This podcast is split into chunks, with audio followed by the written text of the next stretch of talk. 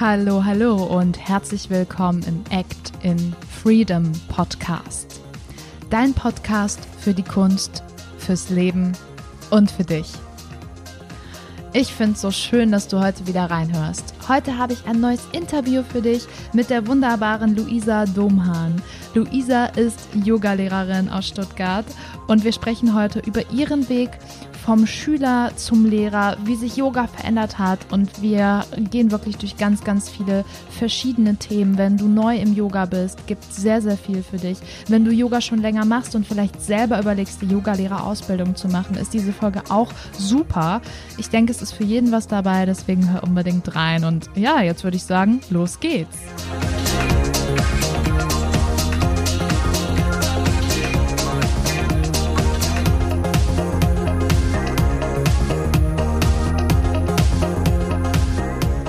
Luisa, herzlich willkommen im Act in Freedom Podcast. Voll schön, dass du da bist. Magst du mal kurz erzählen, wer du bist und was du so machst? Ja, vielen, vielen Dank für die Einladung. Du hast es ja schon gesagt, mein, mein Name ist Luisa und ähm, ja, ich komme aus dem schönen Stuttgart und ähm, genau, wohne hier jetzt eigentlich schon seit 27 Jahren. Wow. In der Umgebung und in der, also in der Umgebung, ich komme eigentlich aus der Umgebung von Stuttgart, aber bin vor fünf Jahren ähm, reingezogen in die Stadt, genau. Und ja, ich äh, unterrichte hier Yoga und ähm, arbeite als Sozialarbeiterin. Mhm. Und was gibt es noch zu mir zu erzählen? Hast du vielleicht, vielleicht so ein paar Eigenschaften, wenn du jetzt Freunde fragst oder deine Familie, die sagen, ja, die Luisa ist so und so und so. Vielleicht oh. gibt es da ja was. Ähm, ich glaube, ich würde mich als selber sehr, sehr offenen Menschen ähm, beschreiben. Sehr, sehr spontan ähm, und sehr empathisch. Ähm, das kommt mir voll oft zugute, manchmal auch nicht so. Mhm. Ähm, können wir ein bisschen später nochmal drauf eingehen. Ähm, genau, äh, ja. Dann, ich rede sehr gerne. Ich rede sehr gerne über das Thema Yoga, deswegen sind wir heute auch ja, perfekt. hier zusammengekommen. Genau, über Spiritualität, über ähm, Weiterentwicklung, über Bewusstsein, diese Themen, genau. Und ich bin Host von dem Podcast Yoga Home. Das ist vielleicht noch ganz interessant zu ähm, wissen, genau. Ich habe noch einen Podcast, ähm, da kommen wir wahrscheinlich auch noch später ja. drauf zu sprechen. Und ja, mache halt meine Online-Angebote, gebe Live-Yoga in Stuttgart, ähm, genau. Mal so, so grob. Ja, Genau, du hast gesagt, du redest gerne über Yoga, du unterrichtest Yoga. Wir reden heute über Yoga. Es geht darum, wie sich Yoga verändert auf dem Weg äh, vom Schüler zum Lehrer. Da du unterrichtest, warst du ja selber mal Schüler und ich würde jetzt gerne mal mit dir zurückgucken. Ähm, wie das eigentlich war. Kannst du dich an deinen ersten Kontakt mit Yoga erinnern? Das erste Mal, wo du aktiv Yoga gemacht hast. Mhm. Magst du beschreiben, wie das für dich war? Ja, das kann, das weiß ich noch ganz genau. Das war, ich war damals, ich habe ganz lange Basketball gespielt ähm, und war dann ähm, zusätzlich zum Training war ich noch im Fitnessstudio damals und ähm, war dann mal in einem Yogakurs und ähm, habe saß da drin und dann sagte die Dame, wir singen jetzt Om und dreimal Shanti und ja. ähm, ich habe fast einen Lachkrampf gekriegt, weil ich das ähm, gar nicht so, ich dachte so, was, was heißt das, was, warum machen wir das? Und ähm, ja, es hat mir sehr gut getan, es war ähm, sehr, ein sehr sanfter Yoga-Stil, das hat einfach, für mich hat es sich gut angefühlt und ähm, das war so mein aller, allererster Kontakt. Mhm. Und ähm, dann ein paar Jahre später, ich glaube drei Jahre später, habe ich angefangen, mich mit dem Thema Vegetarismus zu beschäftigen. Habe ein Buch mhm. gelesen, bin dann selber äh, 2013 Vegetarierin geworden nach, einer langen, nach einem langen Aufenthalt in Amerika. Und, äh, und dann ein Jahr später habe ich mit dem Studieren oder ich war dann schon im Studium drinne und von diesen langen Lernphasen am, am Schreibtisch ist mir mein kompletter Nacken- und Schulterbereich hat sich so verkrampft, dass mhm. ich nicht mehr lernen konnte. Also ich musste mich auf den Boden legen und mein, mein, mein Papier so über den Kopf halten, weil ich nicht mehr sitzen konnte am Tisch, weil mir das so gestochen hat im, im Rücken. Und da habe ich gesagt, ich muss irgendwas machen. Und durch diese Beschäftigung mit, ähm, ja, mit mit einfach einem, einem, bewussten Lebensstil kam Yoga irgendwie so ums Eck und ich habe dann meine Probestunde gemacht. In Esslingen, das ist eine Kleinstadt ähm, in Baden-Württemberg, nahe Stuttgart. Und habe dann irgendwie gedacht, ach, jetzt mache ich mal einen Anfängerkurs. Und dann hat es alles so seinen Lauf genommen. Das ist ja spannend. Das heißt, du hast über deine Ernährung, äh, hast du immer weiter tiefer geguckt und bist dann zum Yoga gekommen, weil du so ganzheitlich geschaut hast, wie du ja. dir was Gutes tun kannst, sozusagen. Mhm. Okay. Genau. Cool. Ähm, als, als du dann aus diesem Kurs bist und jetzt so dann mit den Rückenproblemen das angefangen hat, äh, hast du da schon für dich ge gemerkt, dass Yoga für dich eine heilende Bedeutung hat? Oder was genau hat Yoga für dich bedeutet ganz am Anfang, wo du halt gemerkt hast, boah, ich muss das irgendwie, ich muss da irgendwie wieder reinfinden, ich will das wieder anfangen? Also ich habe am Anfang recht schnell gemerkt, dass da irgendwas ist, ähm, weil das auch eine sehr, ein sehr traditioneller Yoga-Stil war, den ich damals begonnen habe.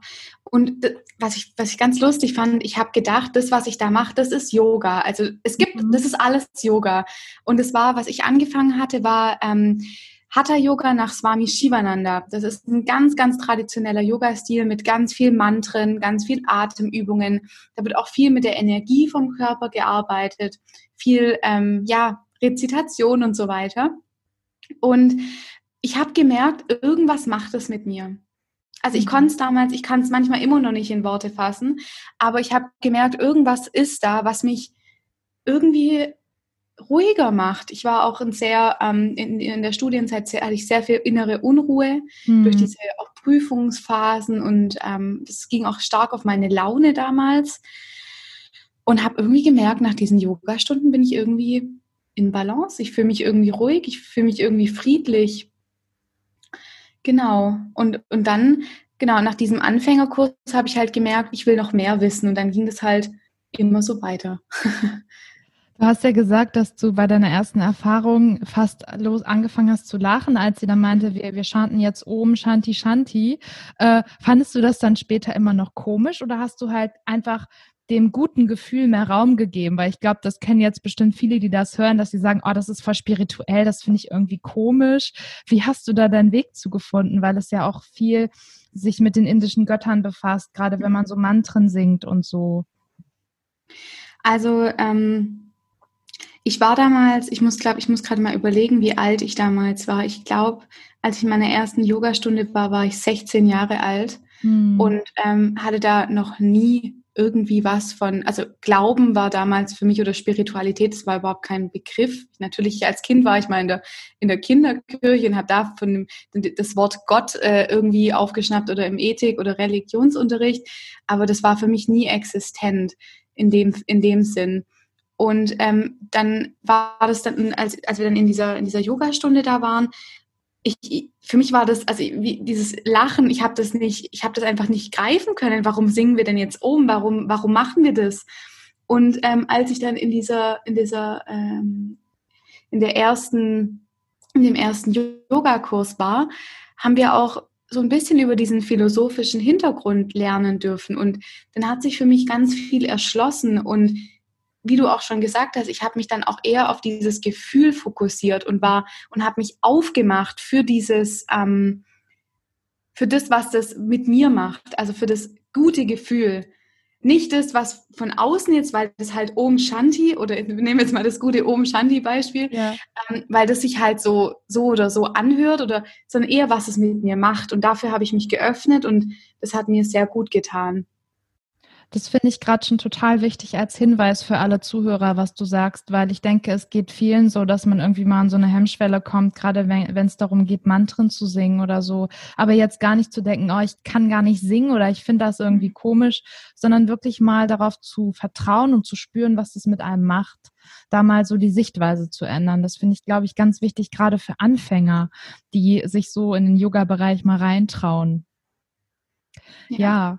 Und dann ähm, hast du ja dich dazu entschieden, eine Ausbildung, eine Yoga eine Yogalehrerausbildung zu machen. Wie kam das denn, dass du gesagt hast, dich interessiert dass du willst es noch mehr vertiefen? Was ist da passiert zwischen dem Anfängerkurs und dem Beginn deiner Ausbildung?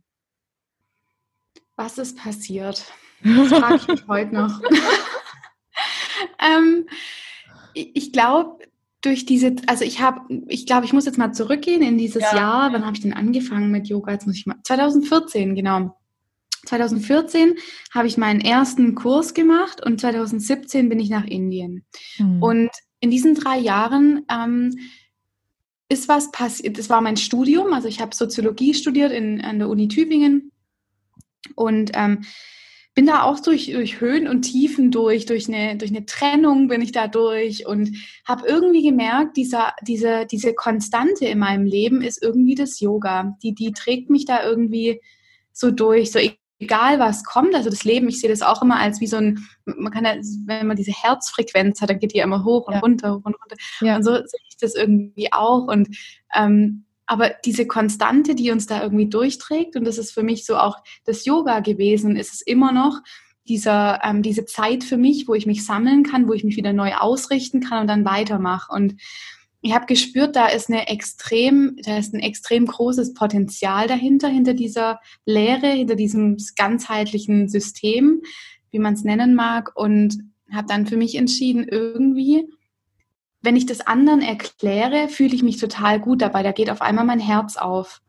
Ja, schön. Und habe dann gedacht, hey, ganz ehrlich, du bist jetzt noch mitten im Studium. Ich hatte acht Wochen Semesterferien damals und bin dann acht Wochen nach Indien, weil ich gedacht habe, das machst du vielleicht nicht mehr, wenn du ähm, wenn du es jetzt nicht machst. Mhm. Und habe dann gedacht, ja, jetzt, dann machen wir das halt mal. und dann bin ich nach Indien, genau. 2017. Im Februar war das. Aber schön, dann war dein Impuls ja eigentlich schon gleich, das auch weitergeben zu wollen, weil du ja gemerkt mhm. hast, irgendwie, das kannst du erklären, das gibt dir so viel zurück. Das äh, kriege ich ja jetzt selber mit von Menschen, die mit mir die Ausbildung machen, dass viele auch sagen, na ja, ich mache das eigentlich so ein bisschen für mich, um das zu vertiefen und dass dann erst hinterher der Wunsch kommt, das vielleicht weiterzugeben. Und ich finde es toll, dass es bei dir schon von Anfang an so, ein, so präsent war und dich so ein bisschen auch gepusht hat. Und dann, ja, krass, du bist nach Indien gegangen. Ähm, warum eigentlich Indien? Warum nicht irgendwas in Stuttgart oder Deutschland? Ähm, warum Indien? Mhm, das war damals, ich habe damals in dieser Yogaschule, weil die Yogaschule auch mit Indien ähm, viel kooperiert. Wir hatten Swami, also die Mönche, die sozusagen genannt werden, ähm, im Yoga-Bereich sagt man Swa der Swami sozusagen, die kamen auch oft und haben Vorträge gegeben. Und ähm, mich hat es schon immer gereizt. Also ich bin, wie schon gesagt, ich bin ein sehr offener Mensch, sehr spontan und ähm, habe dann und sehr abenteuerlustig. Das bin ich auch und reisen gehe ich auch sehr gern und gucke mir andere Kulturen, andere Länder an. Und ähm, ja, Indien hat mich schon immer so ein bisschen gereizt, aber ich hatte totalen Schiss, da alleine hinzugehen. Und dann hatte ich mir die Ausbildung eigentlich erst in Österreich rausgesucht. Ich wollte eigentlich, dachte ich, ach, chillig, da kann ich mit dem Auto hinfahren und ähm, kann da ganz entspannt meine Ausbildung machen, dann fahre ich wieder zurück. Ja. Und dann sagte meine damalige Lehrerin zu mir, du Isa, wieso gehst du nicht, wieso gehst du denn nicht nach Indien? Und ich so, ja, was soll ich denn allein in Indien? Habe ich sie dann gefragt, was soll ich denn da? Das hatte auch wirklich, also das war eher die Angst, die da aus mir gesprochen hat. Und ähm, ja, dann habe ich mir das durch den Kopf gehen lassen und dann habe ich mal nach so nach Flügen geguckt und dann eines Tages habe ich halt einfach mal kurz gebucht und habe mich dann angemeldet und irgendwie, ja, ich habe ich es einfach gemacht und ähm, dann, als ich es gebucht hatte, war auf einmal die Vorfreude da. Ja. Da war die Angst dann nicht mehr da. Dann war auf einmal so, boah, okay, cool, ich, bald geht's los. Und wie lang ging die Ausbildung? Also ähm, magst du da mal so ein bisschen was zu davor mhm. sagen, worum es ging, was so, äh, welchen Yoga-Stil ähm, du da gelehrt hast? Oh Gott, jetzt kann ich gerade nicht mehr reden. Welchen, um welchen Yoga-Stil es in der Ausbildung ging so? Ähm, und zwar, ich habe ja, wie, wie schon gesagt, für mich gab es ja nur die Hatha-Yoga nach Swami Shivananda-Yoga-Blase sozusagen. Und ich habe dann auch natürlich sozusagen die ähm, Ausbildung, meine erste Ausbildung gemacht. Und ich bin so, so froh, ähm, diesen, diese erste Ausbildung gemacht zu haben, weil die alles so von der Basis auf aufgreift und die Ausbildung sehr traditionell ist. Mhm. Und das war mir auch wichtig sozusagen. Und das habe ich dann auch verstanden, als ich dann in Indien war, wie schön das ist, ähm, Yoga aus der Wiege zu lernen, also mit diesen Swamis ähm, in diesem, in diesem Ashram sozusagen. Und es war wirklich ganz arg schön. Und die Ausbildung ging vier Wochen. Ich war sechs Wochen im Ashram, also eine Woche vorher und eine Woche noch danach. Und ähm, Ja, also los ging die, also die, wir hatten vier Wochen intensiv von morgens um 5.30 Uhr bis abends um 21 Uhr. Krass. Und ähm, dieser Tag war gespickt von ähm, viel Praxis. Also morgens ging, ich sag einfach mal, wie so ein Tag aussieht. Ja, ich glaube, das ist auch, auch, auch ganz interessant. Ähm, um 6 Uhr ging es äh, los mit Satsang. Satsang bedeutet ähm, so viel wie Wahrheit erkennen oder die also Wahrheit, so kann man das irgendwie ein bisschen übersetzen. Ähm, wo man meditiert eine halbe Stunde, dann noch singt und dann wird noch was vorgelesen, ein, ein theoretisches Thema. Dann ähm, ist eine kurze Pause, dann ist zwei Stunden Asana-Praxis, also die Yoga-Übungen. Mhm. Danach war Brunch, also die haben, man isst zweimal dort am Tag. Ähm, genau um 11 und um 17 Uhr oder so. Mhm. Und ähm, wunder also das Essen war der Knaller. Boah, das war so lecker. Sehr, sehr ayurvedisches Essen, also ganz ähm, also unglaublich gut einfach. Immer jeden Tag frisch gekocht. Und ähm, genau, nach dem, nach dem Essen war dann, hat jeder, jeder so seine Karma-Aufgabe, wo du halt was mithelfen musstest. Zum Beispiel ähm, putzen, äh, Geschirr waschen, äh, fegen, die Halle oben vorbereiten. Also gab es verschiedene Aufgaben, die wöchentlich gewechselt haben. Mhm. Dann gab es Hausaufgaben, die wir noch machen mussten. Jeden Tag. Dann ähm, Wäsche waschen sollte man auch. Ich habe immer nur ein gelbes T-Shirt und eine weiße Hose getragen jeden Tag. Und du kannst dir vorstellen, wie schnell in Indien eine weiße Hose dreckig wird. Die hatte ich zwei Stunden an, dann hätte ich die wieder waschen können. Und du schwitzt da ja auch extrem. Also es hatte, ich glaube, 35 Grad damals jeden Tag. Ähm, genau. Und dann ging es weiter mit ähm, nochmal einer Yoga-Praxis, dann ähm, Theorie, auch Mittag, also genau Theorie und ähm, viel, viel Theorie mittags, genau. Das war immer mein Mittagstief nach dem Mittagessen, genau. Dann nochmal eine Yoga-Praxis, auf die habe ich mich immer dann sehr gefreut, um sozusagen das Ganze, was wir theoretisch ähm, in unseren Körper aufgenommen haben, dass ich das so ein bisschen verbreiten und setzen darf. Dann gab es noch, dann gab es Abendessen und abends war nochmal Satsang mhm. bis um neun und dann war gute Nacht und ich bin dann echt ins Bett gefallen jeden Abend habe auch sehr meinen Schlaf gebraucht in dieser Zeit. Also es war wahnsinnig aufregend, sehr, sehr viele Informationen. Ja. Ja, das glaube ich dir. Oh, so intensiv, das ist bestimmt auch schön. Mhm. Ähm, kannst du denn jetzt so rückblickend sagen, was so die größte Herausforderung war während der vier Wochen? Gab es da was? Ja. Oh ja. es war das Sitzen auf dem Boden. Oh ja. Vier Wochen, jeden Tag, mehrere Stunden. Ich hatte solche Rückenschmerzen. Das, also, es ist auch immer lustig, weil wenn ich das erzähle, dann immer so, hä, du Isa, du bist doch diejenige, die uns erklärt, wie man äh, die Rückenschmerzen los wird, wenn man Yoga macht. Und also ich muss aber ehrlich sagen, vier Wochen am Stück auf dem Boden auf einem Kissen sitzen, ist für Westler, die auf so bequemen Stühlen sitzen, wie ich jetzt hier in diesem Moment, einfach für unseren Rücken ist es eine sehr, sehr große Herausforderung. Wir sind so gewohnt, auf äh, der Couch zu sitzen, im Bett zu sitzen. Der Körper muss keine Körpermuskulatur anspannen in dem Moment, der muss nicht arbeiten. Mhm. Und deswegen ist unsere Rückenmuskulatur, was so Sitzen auf dem Boden angeht, oft stark ähm, verkümmert, würde ich sagen. Ja, ja. Und ähm, genau, und bei der Ausbildung hatte ich dann, also das war meine größte Herausforderung, diese mhm. vier Wochen Sitzen auf dem Boden. Und es ist besser geworden, also es war wirklich dann besser mit der Zeit, aber ich hatte wirklich, ich war richtig, ich hatte auch so richtig Aggressionen teilweise, weil ich gespürt habe, was für Gefühle da hochkommen, wenn ich körperliche Schmerzen habe. Und es war auch eine große Herausforderung, das auszuhalten, diese ähm, negativen Gefühle, die hochkommen, wenn ich im Körper einen Schmerz habe. Mhm. das habe ich ganz stark auch über mich lernen dürfen, dass da echt, wenn ich körperliche Schmerzen habe, dass es ganz stark auf mein Gemüt schlägt. Dass sozusagen diese Verbindung Körper, Geist und Seele ganz, ganz deutlich wird in diesem Moment, dass alles zusammenhängt irgendwie. Wie hast du das denn geschafft, dann da sitzen zu bleiben? Also klar, du hattest vermutlich nicht so eine andere Wahl, aber man kann ja auch mal seine Sitzposition ändern oder so. Also was hast du mental gemacht, dass du das durchgehalten hast? Ich habe versucht, ähm, es anzunehmen, es mhm. zu akzeptieren. Es ist einfach, es, dass es da ist. Es ist jetzt so, wie es ist, so wie du es gerade gesagt hast. Ich habe, es gab keinen Ausweg. Also ich hätte, egal wie ich mich gesetzt habe, ähm, es hat trotzdem wehgetan. Und ich saß dann auch immer, was ich dann gemacht habe, so, also nicht auf mental, sondern auf physischer Art und Weise. Ich bin dann ganz nach hinten in den Raum und habe mich an die Wand angelehnt. Und da waren aber schon so viele. und ähm, ich habe mich dann immer dann dazu gequetscht sozusagen. Ich habe auch echt bewundert, wenn Leute einfach so frei im Raum sitzen konnten ähm, über mehrere Stunden. Das ist echt ähm, eine Herausforderung, ja. Ja, ich, ich kann das nur erahnen. Also ich mache ja eine Wochenendausbildung alle drei Wochen und da sitzen wir auch manchmal an, an dem Samstag und Sonntag sehr, sehr viel oder fast nur. Und da geht's uns auch schon nach einem Tag so, dass man sich mhm. weil wie du sagst, dass wir hier gar nicht gewohnt sind, so lange wirklich aufrecht zu sitzen. Und die wenigsten genau. in der Praxis auch darauf aus ist, dass du es irgendwann schaffst, so lange aufrecht zu sitzen, dass ja der Meditationssitz eigentlich die herausforderndste Asana ist. Ja. Ähm, obwohl man eigentlich ja nur sitzt. Aber äh, ja. wenn man das mal eine Weile macht, dann äh, ja. findest du es gar nicht mehr so toll. Spannend. echt spannend.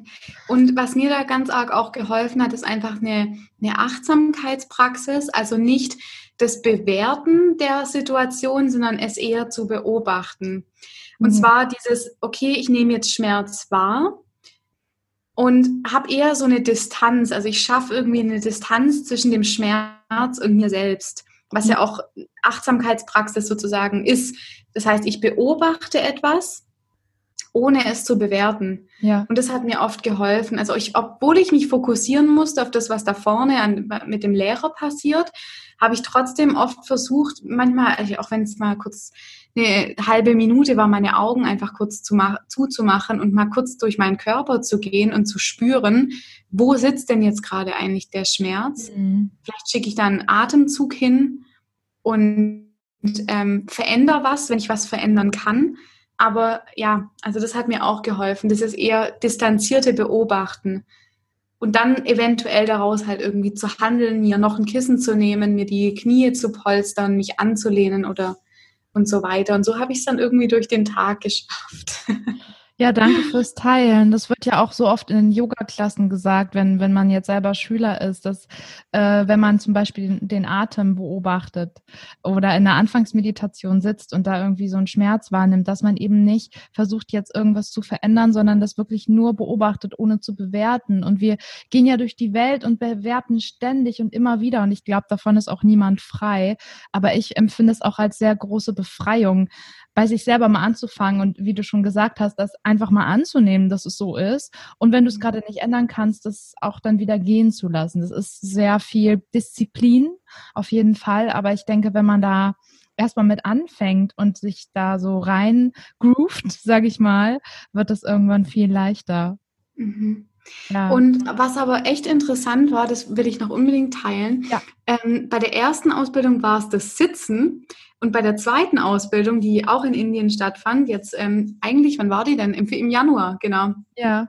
Ähm, die 300 Stunden, also die, die Aufbauausbildung, äh, da hatte ich überhaupt keine Probleme mehr beim Sitzen. Und da sieht man, was eine, eine Yoga-Praxis ausmacht über die Jahre und über die Zeit, dass durch das Meditieren, durch das Sitzen, dass sich da einfach Muskulatur bilden kann und es besser wird. Und das war, das war ganz interessant zu sehen, dass mir dieses Jahr das Sitzen überhaupt nichts ausgemacht hat. Drei Jahre später. Ich wollte gerade fragen, drei Jahre später. Ja, es ist, kommt natürlich auch darauf an, wie viel man selber praktiziert, aber da du selber auch unterrichtest, gehe ich mal davon aus, dass du auch selber für dich praktizierst. Und jetzt springen wir quasi schon weiter, gehen mal hinter die Ausbildung. Wie war das denn, als du deine erste Unterrichtsstunde gegeben hast? Kannst du dich da noch dran erinnern, wie, wie sich das angefühlt hat für dich? Mhm. Ich war also das ist auch ganz verrückt. In der Ausbildung mussten wir auch unterrichten. Das wirst du wahrscheinlich kennen. Ja. ja. Dieses, ähm, die Gruppe unterrichten. Und da war alles easy. Ich war null aufgeregt. Das lief richtig gut. Es hat alles, war alles super. Und dann kam das echte Leben sozusagen raus aus dieser, aus dieser Ashram-Bubble, wo alle irgendwie ein, so sage ich mal, ähm, empowern wollen und sagen, boah, toll, Luisa, klasse hast du das gemacht, ganz toll.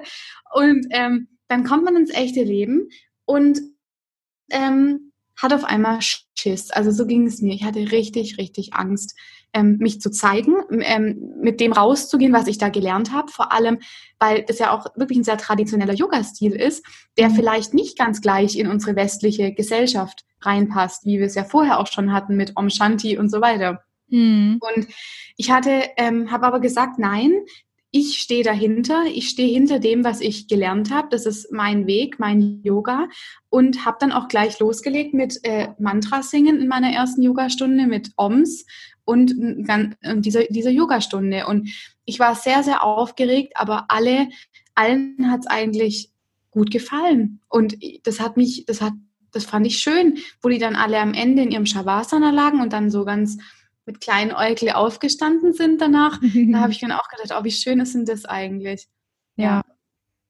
Und was ich auch sagen muss, was mir sehr geholfen hat, ich habe zum Beispiel mit meiner Mama geübt davor, also die war dann mein erst, meine erste Schülerin, dass man da so ein bisschen reinkommt und das empfehle ich auch jedem, auch den Hörerinnen und Hörern, die jetzt zuhören und die sagen, ich will Yogalehrer werden, ähm, wie, wie man das macht.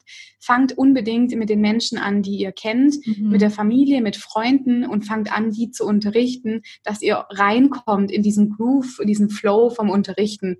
Und ich finde, das ist, es hat mir sehr geholfen, da mich einfach ähm, selbstbewusst zu fühlen und meinen mein Weg da zu gehen. Ja, also das wird uns auch immer wieder gesagt, auf jeden Fall unterrichten, üben. Ich fand da ganz spannend, jetzt selber zu beobachten, dass Menschen, die ich kenne und die noch nicht so viel Yoga gemacht haben, dass es für mich dann vom, vom Gefühl her schwieriger ist zu unterrichten, weil ich kenne die persönlich und ähm, es ist dann meine Verantwortung quasi, den Yoga näher zu bringen. Und dann hast du ja auch so dieses Gefühl, hey, ich bin jetzt der Lehrer und ich will den jetzt was, was rüberbringen. Also das kann natürlich auch dann mal komisch sein, wenn du Menschen unterrichtest, die du gut kennst kennst. Mhm. Aber ich würde da auch raten, ich, ja. also einfach viel auszuprobieren. Ähm, Leute, die mit dir zusammen die Ausbildung machen, deine Mutter, irgendeine Freundin, die selber auch Yoga macht, also wirklich zu probieren. Und ich glaube, mhm. das Schwierigste ist wirklich am Anfang Menschen zu unterrichten, die gar keine Yoga-Erfahrung haben, weil du natürlich eine größere Verantwortung hast und auch gar nicht so viel mit denen machen kannst. Das ist ja dann zum Teil eine Vorbeuge, ist ja dann schon äh, aufregend und äh, dass sie dann irgendwie weiter nach unten kommen. Also da, da wirklich ähm, zu lernen, indem man es tut, indem man anwendet und nicht, nicht äh, die nächste Ausbildung anschließt. Du hast ja jetzt auch gesagt, du hast drei Jahre gewartet und dann bist erstmal in die Anwendung gegangen. Und ja. ähm, wie war das dann für dich, als du weitergemacht hast? Was hast du jetzt äh, ganz konkret von deinen Schülern lernen dürfen? Perspektiven zu wechseln. Mhm. Wie du schon gesagt hast, dass es, wenn jemand jetzt noch nie Yoga gemacht hat und dann, ähm, weil das, ich kann, ich sehe immer nur durch meine eigene Brille, diese subjektive Wahrnehmung. Und ich kann, wenn ich jetzt jemanden da vor mir sitzen habe, zum Beispiel, ich finde auch Anfängerkurse super spannend. Wie, das mhm. ist so spannend, wie schnell sich Schüler von, von, von der ersten Yogastunde bis zum Beispiel zur achten Yogastunde entwickeln. Das ist der Wahnsinn. Und da einfach irgendwie ja, eine andere Perspektive einzunehmen, weil ich weiß, wie eine Vorbeuge geht, aber sich in eine Person reinzuversetzen, die nicht weiß, wie eine Vorbeuge geht, wie das sich in ihrem Körper anfühlt, jemand, der ganz stark ähm, steif ist zum Beispiel, sich da reinzuversetzen. Und das hilft mir, ähm, wenn ich sozusagen meine Schüler beobachte, die auch frage, wie geht's euch gerade in dieser, in der Position ähm, und da auch wirklich oder, oder auch sehe in den Gesichtern, da fühlt sich jemand gerade nicht wohl.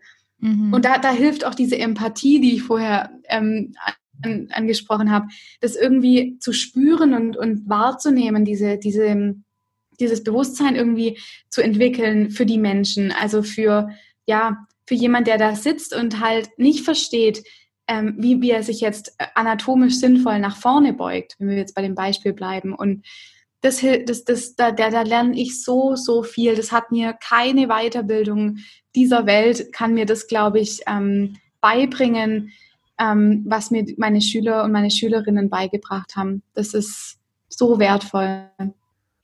Wie wichtig ist da auch deine eigene Praxis, dass du einfach mehr mit dem, mit dem Schüler hm, auf einen Nenner kommst, dass du einfach weißt, wie, wie kommt man in eine Asana? Ich versuche mich dann immer wieder an mich zu erinnern. Also wie ich, wie ich das am, wie ich es am Anfang fand. Und ich bringe auch ganz oft Beispiele ein. ähm, wenn wir jetzt bei der Vorbeuge bleiben, die ist ja auf energetischer Ebene, haben wir ja da was ganz viel, was unsere Geduld ja auch sehr anspricht in, in so Vorbeugen. Und ähm, ich weiß noch, wie ich in meinen ersten Yogastunden, ich habe das so gehasst. Ich habe diese, Vorbe diese Vorbeuge im Sitzen. Das ist einfach. ich habe die so gehasst, auch wenn, wenn, darf man das überhaupt sagen? Ja, ich sag's einfach, ja, weil es einfach so war. ähm, ja, und es ist, also ich habe wirklich gemerkt, so da kocht's in mir einfach, es kocht das als Beispiel einfach zu nehmen, um zu zeigen, wie, ähm, wie wichtig die eigene Praxis ist, ähm, um auch sich selber besser kennenzulernen und durch sich selber bes besser kennenzulernen auch zu verstehen, was andere Körper brauchen. Und ähm, ja, dass es einfach sehr, sehr wichtig ist, wenn ich Yoga unterrichte, auch eine eigene Yoga-Praxis habe, meiner Meinung nach. Da gibt es vielleicht andere Meinungen, aber ich finde das persönlich sehr, sehr wichtig. Absolut, da stimme ich dir total zu. Ich lerne im Moment am meisten dadurch, dass ich auch selber praktiziere und äh, geduldiger werde und wie du schon sagst, du dann dich auch mehr in den Schüler reinversetzen kannst, wenn du irgendwie weißt, bei mir zum Beispiel Trikonasana ist so, ich fand die am Anfang, fand ich die irgendwie noch cool, dann habe ich gelernt, wie die richtig geht, dann dachte ich, boah, scheiße, die ist ja voll anstrengend und jetzt äh, bin ich gerade so im Übergang zu, oh ja, ich krieg sie ja ganz gut hin, also so, dass man einfach weiß, äh, da, wenn du es richtig machst, ist die Anstrengung viel, viel höher und da zieht's dann und dann kannst du mit Empathie ähm, genau in den Schüler irgendwie irgendwie äh, dich reinfühlen. Genau. Dann auch konkret sagen, wie, ja. wie der halt weiter durchhalten kann, ne? also diese Geduld auch aufbringen kann. Also ich kann das auch. Ich bin äh, bei vielen Dingen sehr ungeduldig, aber bei so Sachen wie Yoga ist ja das Schöne, finde ich, dass es nicht so ein Wettkampfsport ist, dass es immer darum geht, wie es dir gerade geht, wo du gerade bist und eben nicht, dass man irgendwie diese geilen Insta-Bilder kann, die so akrobatisch aussehen, sondern einfach ähm, mit seinem Körper arbeitet, in dem Moment ist. Und das ist für mich äh, jedes Mal wieder eine totale Entlastung zu wissen, okay, heute ist es anders als gestern und als morgen und das ist vollkommen in Ordnung. Und äh, am Anfang habe ich mich total gestresst, dass ich immer noch kein richtiges Chaturanga kann oder den Kopfstand noch nicht kann. Und das ist aber kann ich auch bis heute nicht Chaturanga richtig. Ja, danke, danke. Das ist bitte auch jetzt ganz wichtig für alle Zuhörer, ja. Oh ja, hört genau zu. Genau. Die vielleicht äh, selber unterrichten wollen. Ihr müsst nicht alles perfekt können. Darum oh, geht es. Es geht immer darum, dass ihr einen Rahmen schafft, dass ihr anleiten könnt. Gut, ich persönlich würde nichts anleiten, was ich nicht auch selber richtig kann. Das sage ich ganz ehrlich. Also weil, ne, dann kannst ja. du ja nicht so gut Hilfestellung geben. Aber es ist kein Muss. Also du musst nicht alles perfekt können. Es geht nur ja. darum, dass du es vermitteln kannst und dass du deinen Weg durch die Yoga-Praxis findest.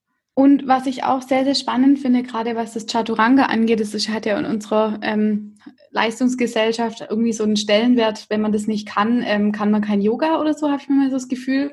Mhm. Und ähm, bei mir ist es zum Beispiel so, ich habe das ganz lange Zeit falsch gemacht anatomisch unsinnvoll ähm, für mich durchgeführt und bin bei einer Sehenscheidenentzündung gelandet in meinem linken oh. Handgelenk. Okay. Und das ist ein Hinweis an alle Menschen da draußen, die meinen, sie müssen sich durch diese Chaturangas quälen, mit durchhängendem Rücken, mit ähm, nicht in einem 90-Grad-Winkel, die Ellenbogen, falsche Handgelenks-, Schulter-, Ellenbogenausrichtung. Liebe Leute, ihr tut euch damit keinen Gefallen, ganz klar.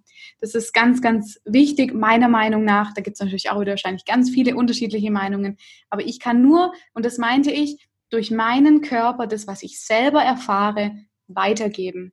Das, was ich sehe, was die Schüler mir, mir ähm, zeigen, was sie mir sagen. Und bei mir war es zum Beispiel die Handgelenksverletzung. Ich konnte danach lange kein Yoga mehr praktizieren. Und wenn ich heute noch zu viel mache, spüre ich es mhm. auch in der linken Hand. Mhm. Jetzt, ich bin gerade am Wochenende umgezogen. Das hatte ich, äh, wir hatten es vorher in unserem netten kleinen Vorgespräch, haben wir es ja. ähm, kurz besprochen und ich spüre die Hand heute wieder. Das bedeutet, ich muss jetzt einfach, ich, heute ist für mich, ich werde heute kein Yoga praktizieren. Mhm. Und ich finde, dieses, diese Verletzungen, die zeigen mir oft auch, oder wenn man mal was hat, wo man, wo man Schmerzen hat oder so, das zeigt mir auch, wo ich hinschauen darf und wo ich vielleicht einfach mal zwei Gänge einfach zurückschalte. Mhm.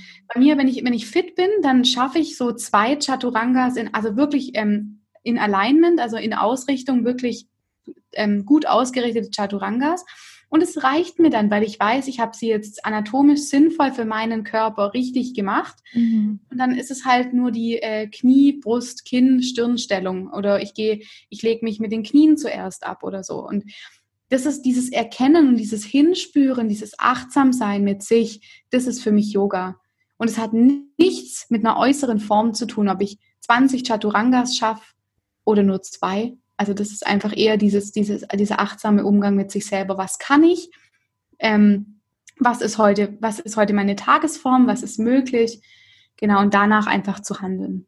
Ja, Total wichtig. Also da möchte ich gerne nochmal anknüpfen, weil ähm, ich finde, ein, ein erfahrener Yogi ist nicht jemand, der, wie gesagt, alles kann und toll aussieht, sondern der seine Grenzen kennt. Das wurde uns auch ganz früh gesagt, ihr geht ruhig in fortgeschrittene Yoga-Klassen, um herauszufinden, bis wohin ihr gehen könnt. Ihr müsst das nicht alles können. Ihr sollt nur wissen, was euer eigener Körper an dem Tag leisten kann. Und dann gerne mal an die Grenze gehen. Man kann sich auch mal pushen, aber dann ist es auch gut und nicht drüber hinweg. Und wenn man jetzt Schmerzen hat in der Hand oder sonst wo, das dann auch wahrzunehmen und ernst zu nehmen, ja, ja und nicht irgendwie weiterzumachen, nur weil das gerade von irgendwoher so ein Druck ist, der einen dazu zwingt. Genau was auch die Medienwelt viel mit uns macht. Ja. Du hattest jetzt vorher Instagram angesprochen. Ich sehe das auch. Mhm. Ähm, extrem perfekten, oder was heißt denn perfekt? Was ist denn überhaupt perfekt? Aber ja. diese extrem ähm, fortgeschrittenen Asanas, die ja wunderschön aussehen. Das ist ja ein, ein Ausdruck von Schönheit, aber es ist genauso schön, meiner Meinung nach, Knie, Brustkorb und Kinn am Boden abzusetzen, als im Chaturanga nach unten zu gehen. Ja.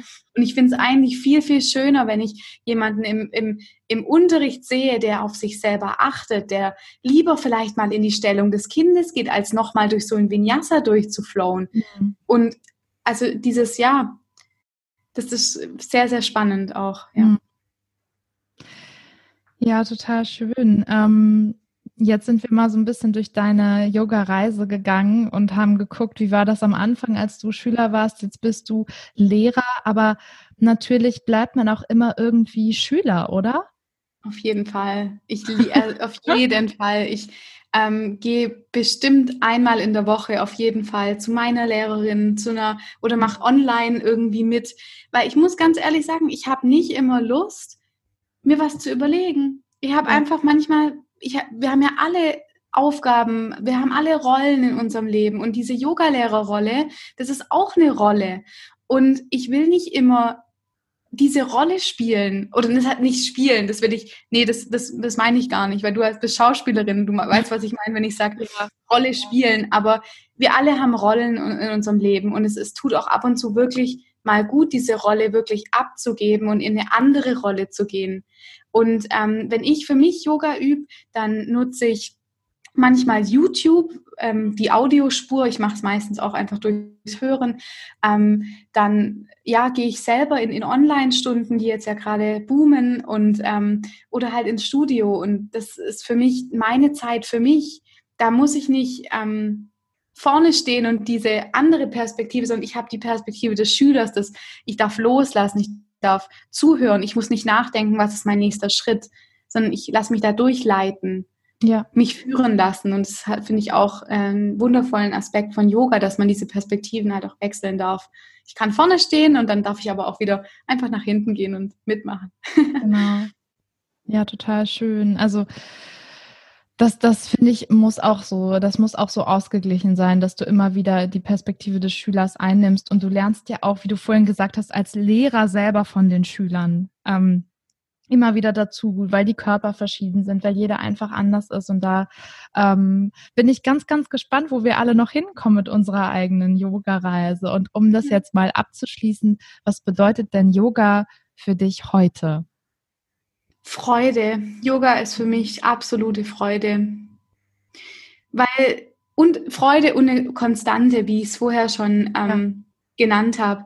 Yoga trägt mich durch egal welche ähm, Phase in meinem Leben. Das kann die best gut gelauneste Happy Phase sein, das kann die Phase sein, wo es mir mal richtig schlecht geht.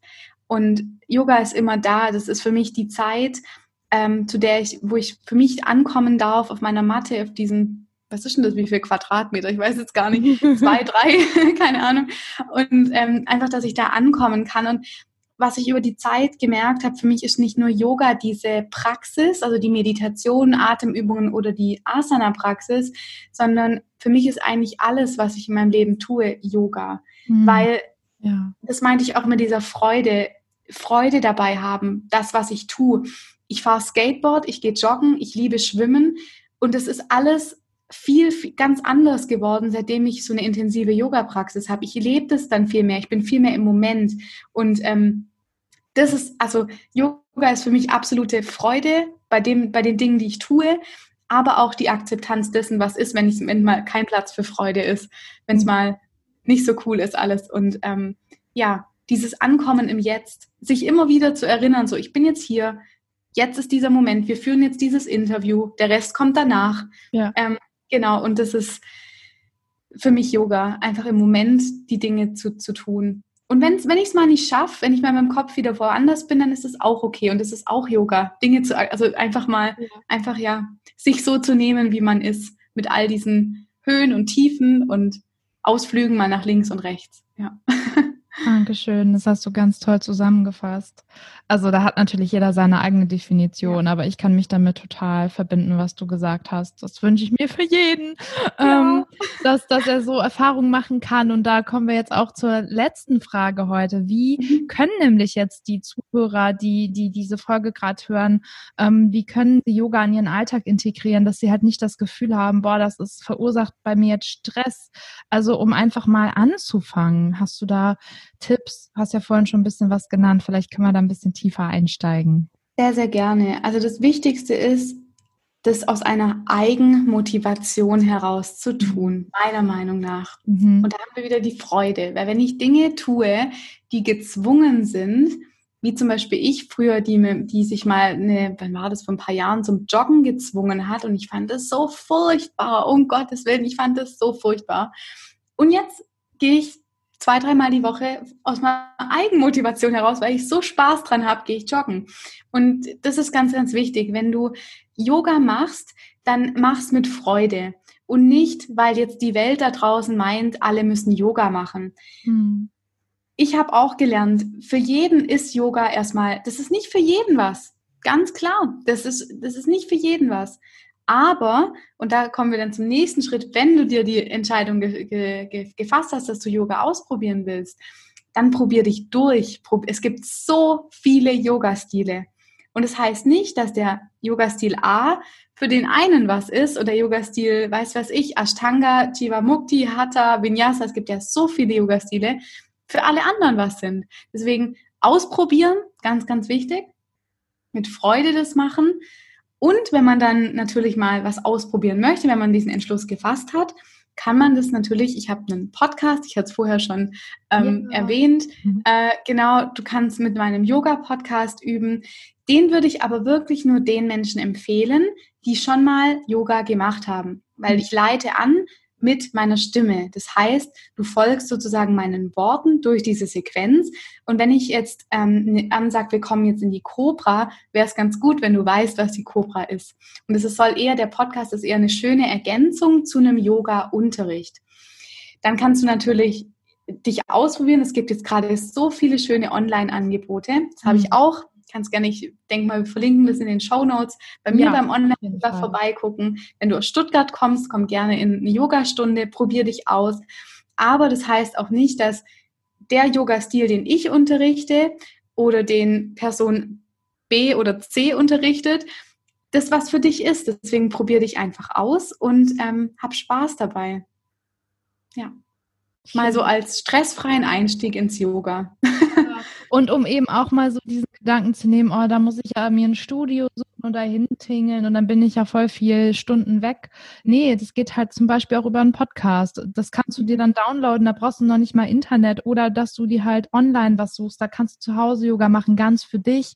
Ähm, ich finde nur immer, also wenn du halt intensiv einsteigen willst, ich habe am Anfang auch nur Online-Yoga gemacht, sage ich ganz ehrlich, aber durch diese Praxis im Studio und dass mir auch ein Lehrer ähm, geholfen hat und ähm, mich adjusted hat und so, das äh, hat nochmal ganz viel gemacht. Einfach wirklich auch ähm, Asanas zu untersuchen, weil ich habe ganz lange auch den herabschauenden Hund falsch gemacht und wusste das gar nicht, weil hat mir ja nie jemand gesagt. Ich habe halt gedacht, das ist so richtig und ähm, Deswegen zum Ausprobieren finde ich das vollkommen okay, das mal online zu machen, ganz entspannt. Und wenn du es dann tiefer machen magst, empfehle ich schon auch sehr, da mal persönlich ähm, ins Studio zu gehen und mal zu gucken, wie das Total. ist. Total. Und ich finde die Kombination aus diesen Dingen wunderbar. Diese Kombination aus zum Beispiel, ich gehe einmal in die Woche oder alle zwei Wochen gehe ich ins Studio und den Rest in meinen Alltag, weil wie du sagtest, ein Studiobesuch mit einer 90-minütigen Yogastunde, da gehen halt mal vielleicht zwei, zweieinhalb Stunden drauf. Ich muss hinfahren, ich mache das Yoga und fahre wieder zurück. Das hat nicht jeder. Und deswegen gibt es ja auch so viele schöne Online-Podcasts, ähm, wie zum Beispiel jetzt mein Podcast, Eigenwerbung. ähm, genau, gibt es ja diese Angebote, die man machen kann, um es in seinen Alltag zu integrieren.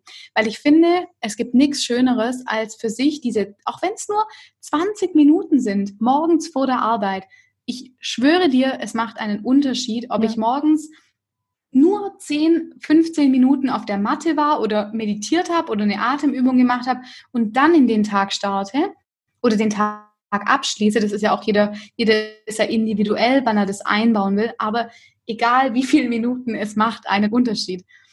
Und das ist auch das Schöne, wenn man mal diese Luft geschnuppert hat, will man gar nicht mehr ohne, weil es einen so einen Mehrwert bringt, diese Praxis, meiner Meinung nach. Ähm, das, das ist einfach ein fester Bestandteil sozusagen von einer Woche, einem Tag oder so wird. Genau. Ja, und ich will dazu noch sagen, es hilft manchmal, wenn man sagt, okay, ich mache das jetzt einen Monat, jeden Morgen meditiere ich 15 Minuten. Kann man machen, habe ich auch schon gemacht. Aber äh, wie du vorhin auch schon gesagt hast, es ist vollkommen okay, wenn das mal nicht klappt, dann muss man nicht gleich durchdrehen und sagen, jetzt ist mein Tag im Eimer. Ähm, das mhm. darf sich auch deinem Alltag anpassen. Und ich meditiere zum manchmal auch Beispiel, äh, zum Beispiel manchmal auch erst am Nachmittag, wenn ich das Gefühl mhm. habe, mein Kopf ist gerade voll. Also das darf sich wirklich anpassen und flexibel ja, sein. Auch. Und äh, klar, zum Reinkommen kannst du das mal zu einer bestimmten Uhrzeit immer mal machen, um diese Routine zu entwickeln. Aber das, das muss nicht so wie alle anderen. Das darf sich auf dich anpassen. Genau, das genau. Also man soll sich, das sehe ich genauso. Yoga passt sich mir an, nicht ich dem ja. Yoga sozusagen. Also natürlich, wenn ich in ein Studio gehe, ist es immer toll, sich an die Zeiten zu halten. Aber ja klar. Ähm, ähm, aber wenn das, wenn du jetzt, also es gibt ja auch unterschiedliche Menschentypen. Der eine braucht die Routinen, der braucht mhm. jeden Montag um 18 Uhr gehe ich ins Yoga.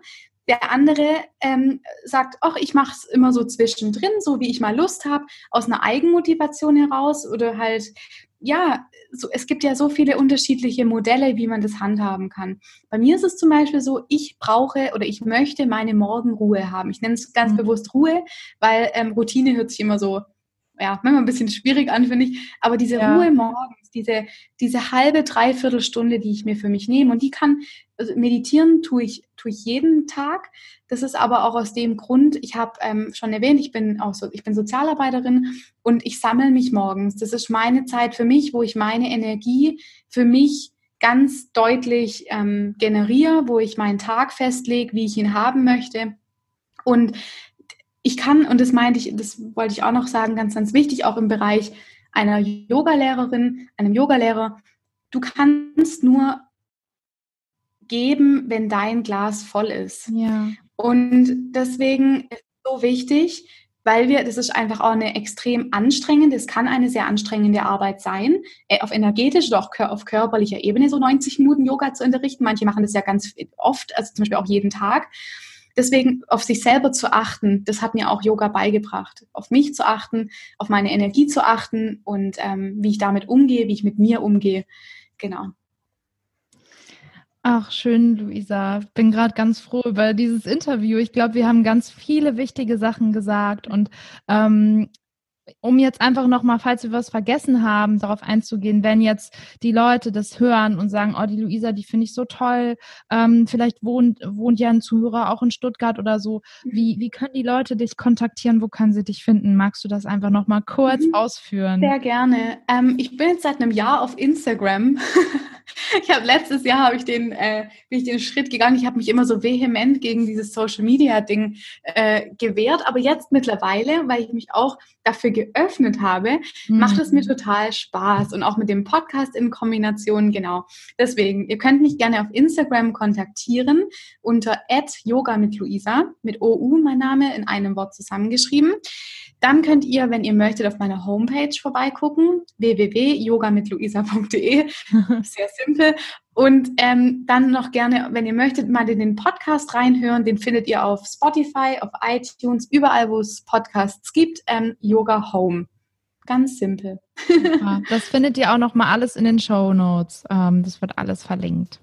Cool. Sehr gut. Dann ja, dann bedanke ich mich jetzt an dieser Stelle für deine Zeit und ähm, deinen Input, den du hier gegeben hast. Und dann hoffe ich, dass ganz viele Leute diese Folge hören und sich äh, mit dir connecten. Und wenn dir, lieber Zuhörer und liebe Zuhörerin, diese Folge gefallen hat, dann freue ich mich riesig, wenn du uns eine Rezension da lässt und diese, diese Folge weiterempfiehlst und auch in die nächste Folge reinhörst. Und dann würde genau. ich jetzt sagen, vielen Dank, Luisa.